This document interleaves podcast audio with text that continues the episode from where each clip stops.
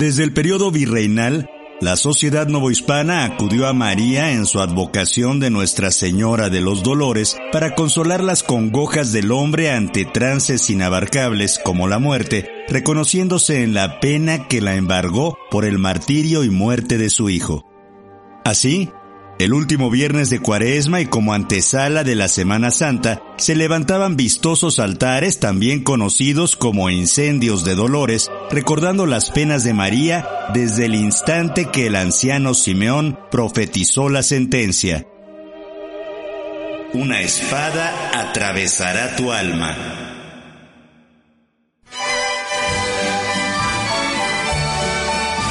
El altar de Dolores del vestíbulo del Museo Regional es un referente en el centro histórico de Querétaro y una de sus tradiciones más entrañables, no solo por el impecable montaje, sino también por las frescas aguas de chía, naranja agria y vino tinto que el equipo del museo prepara para amainar el luto y la sed de los visitantes en esos calurosos días. En este 2021, debido a la contingencia sanitaria y las medidas implementadas para la contención del virus, evocaremos estos altares o incendios.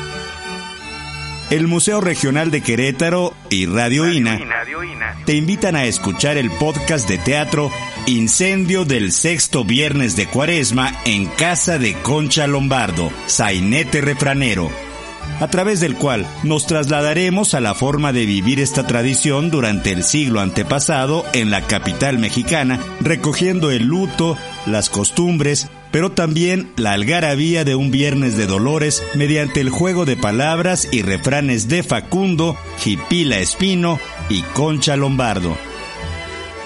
Es viernes, el viernes de la dolorosa, el de sus lágrimas que recordamos en la chía, el de la amargura de la naranja agria coronada por el victorioso oro de las banderitas de papel. Es sexto viernes de cuaresma y el regional de Querétaro es por este día la casa de Concha Lombardo.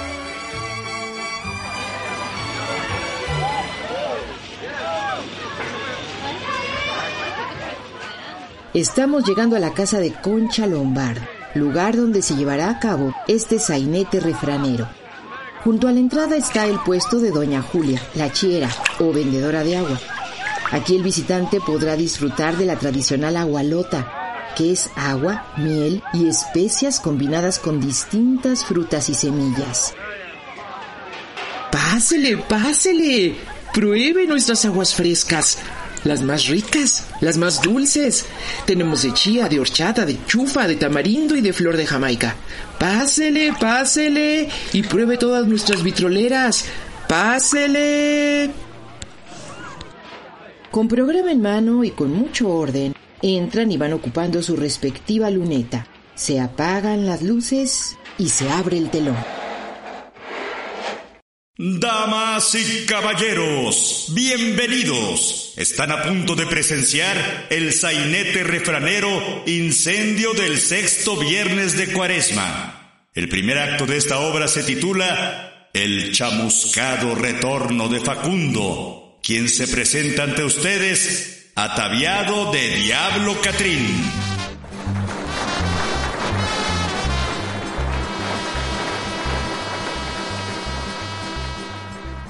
Adentro ratones, que todo lo blanco es harina.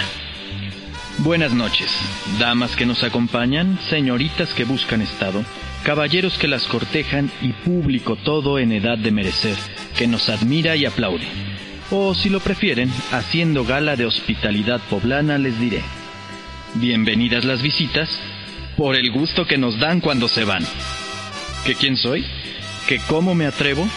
Mi nombre para el siglo fue José Tomás de Cuellar en el Parnaso mexicano de las letras, gozaba de un mote feliz, famoso y fecundo. Dígalo si no el bolsillo de mis editores. Me llamaban Facundo.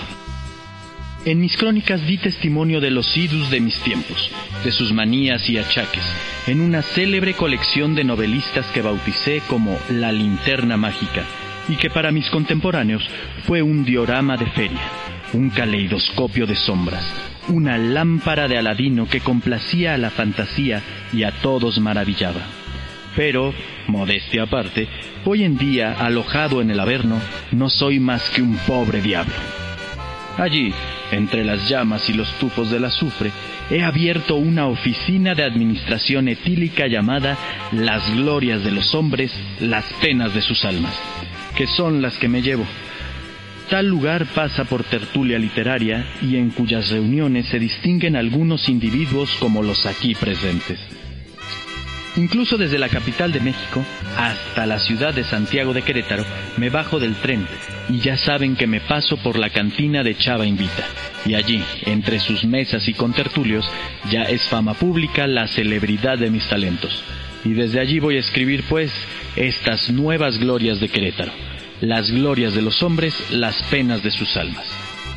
En fin, Hoy viernes de Dolores he tomado billete en la barca de Caronte y portador de una misión tan recoleta como infernal, he navegado hasta este mundo de míseros inmortales que ahora vienen en medio de este nuevo pandemonio. No solo para condenarlos por sus pecados, sino para traer hasta vosotros mi famosa linterna mágica y así poder presentaros con todo lucimiento y esplendor, para pasmo y regocijo de propios y extraños, un incendio de dolores.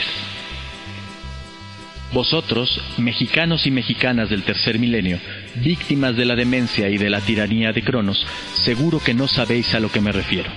¿No reconocéis ya ahora que se avecinan las postrimerías de los tiempos que antaño mi señor Luzbel organizaba unos apoteósicos festivales ígneos bien llamados incendios? En realidad, se trataba de un pretexto que hacía a los mortales menos infame este aburrido tiempo llamado de cuaresma.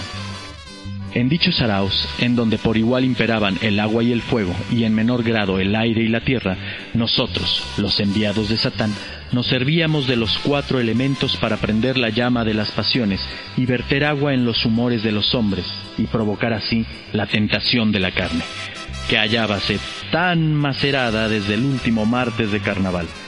Y aunque bien es cierto que no hay borracho que coma lumbre, por más perdido que esté, en esta cuaresma nunca se habían visto tantos los diablos para tan poca agua bendita. Ahora me cumple o me deja como estaba. Sépase usted, señorita, que antes de que me dejen, dejo. Pero nadie se alarme por la seguridad de su persona y la integridad de sus almas. Y si bien este asunto tiene un epílogo ígneo y profano, en realidad se trata de un gran espectáculo de la imaginería barroca, de un destello de la ferviente devoción que desde los tiempos de la colonia celebraba, en los dolores y lágrimas de la Virgen, todo un ritual de rico, efímero y vario artificio. El anafre ya está listo. Ya nos estamos ahogando. ¡Ay, Jesús! ¡Cuánto humo! Santa Bárbara, doncella, líbrame de una centella. Nadie se acuerda de ella, nomás cuando relampaguea. De que las hay, las hay. Por lo visto, aquí tampoco se confirma aquella regla de la urbanidad que también practican mis amigas de la archicofradía aquí presentes y que reza así. Con tal de ver arder la casa de la vecina, ellas son capaces de prenderle fuego a la propia. Señoras, chitón y mano al botón.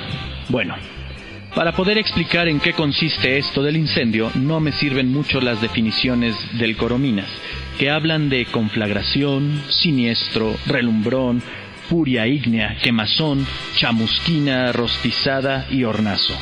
¿Horneada?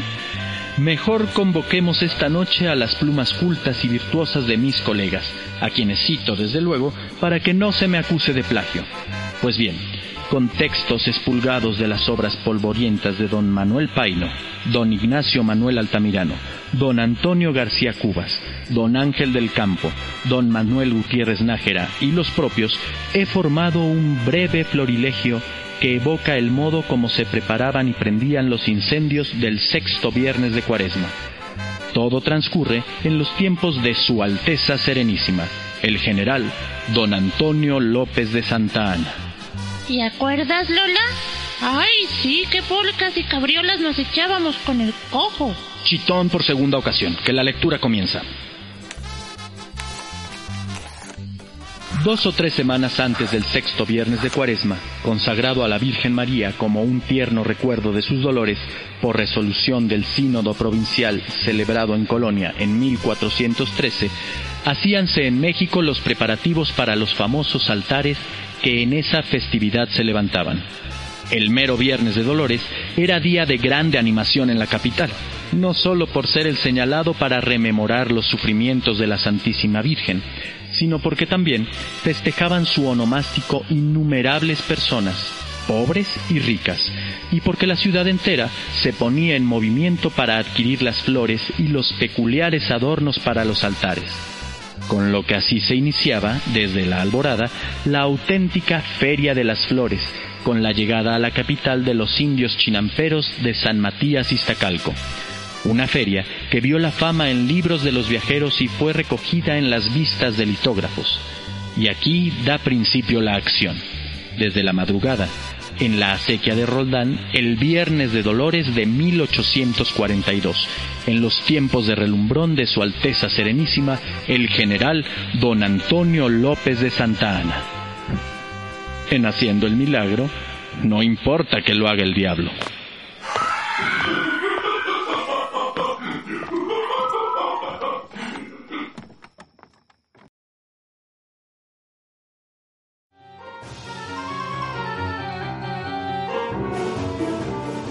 Radioína presentó el podcast Incendio del sexto viernes de Cuaresma en casa de Concha Lombardo. Sainete Refranero. Primera entrega. Si tienes curiosidad, no te pierdas el siguiente capítulo en donde conoceremos a Concha y Jipila, quienes dan un descanso al canijo de Facundo. Guión original, Jaime Cuadriello. Adaptación, Ramón Avendaño y Evanibaldo Morales. Diseño sonoro, Paula Abedoy. En la locución, Fernando Rabel, Emilia Michel, Magdalena García, Rita Abreu y José Ángel Domínguez. El Centro INA Querétaro, a través de su museo regional, te invita a seguir este sainete refranero. Instituto Nacional de Antropología e Historia. Secretaría de Cultura, Gobierno de México.